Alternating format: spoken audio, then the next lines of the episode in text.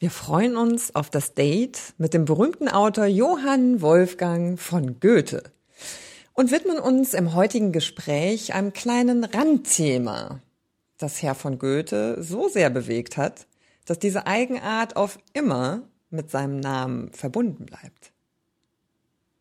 Willkommen, Herr von Goethe. Wir freuen uns sehr, dass wir Sie für ein ganz unliterarisches Alltagsthema gewinnen konnten. Gehen wir gleich mal in Medias Res. Was halten Sie von Brillen? Es mag eine Wunderlichkeit von mir sein, aber ich kann es einmal nicht überwinden.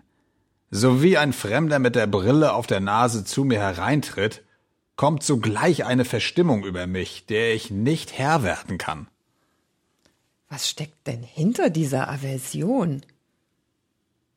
Es kommt mir immer vor, als sollte ich den Fremden zum Gegenstand genauer Untersuchung dienen, und als wollten sie durch ihre gewaffneten Blicke in mein geheimstes Inneres dringen und jedes Fältchen meines alten Gesichtes erspähen.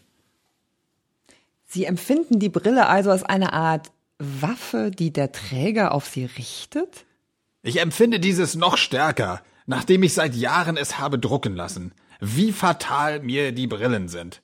Kommt nun ein Fremder mit der Brille, so denke ich gleich, er hat deine neuesten Gedichte nicht gelesen.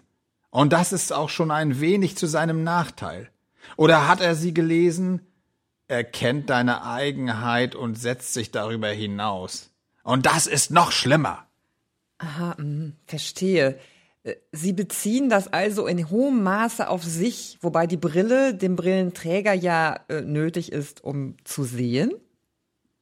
Ich selbst trage keine Brille, wiewohl ich auf einem Auge kurzsichtig bin.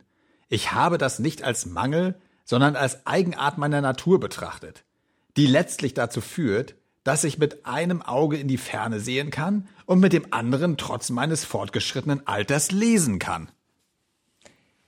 Ja, wie schön, dass Sie das erwähnen. Tatsächlich hat diese Erkenntnis Ihrerseits dazu geführt, dass man von Goethes Blick spricht, wenn Menschen die Lesebrille nicht benötigen, indem sie auf einem Auge die Sichtstärke verringern. Artig.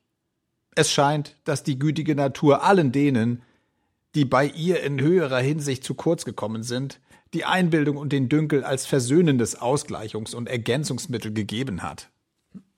Vielen Dank für Ihre Meinung zu diesem Thema. Da muss ich noch mal drüber nachdenken. Meine Einstellung zur Brille ist da eher praktischer Natur, aber es gibt inzwischen auch Menschen, die die Brille aus rein modischen Aspekten tragen. Was habe ich von einem Menschen, dem ich bei seinen mündlichen Äußerungen nicht ins Auge sehen kann und dessen Seelenspiegel durch ein paar Gläser, die mich blenden, verschleiert ist. Ich sah Schiller einmal bei Gelegenheit seines Musenalmanachs ein pompöses Gedicht von 22 Strophen auf sieben reduzieren, und zwar hatte das Produkt durch diese furchtbare Operation keineswegs verloren. Vielmehr enthielten diese sieben Strophen noch alle guten und wirksamen Gedanken jeder 22.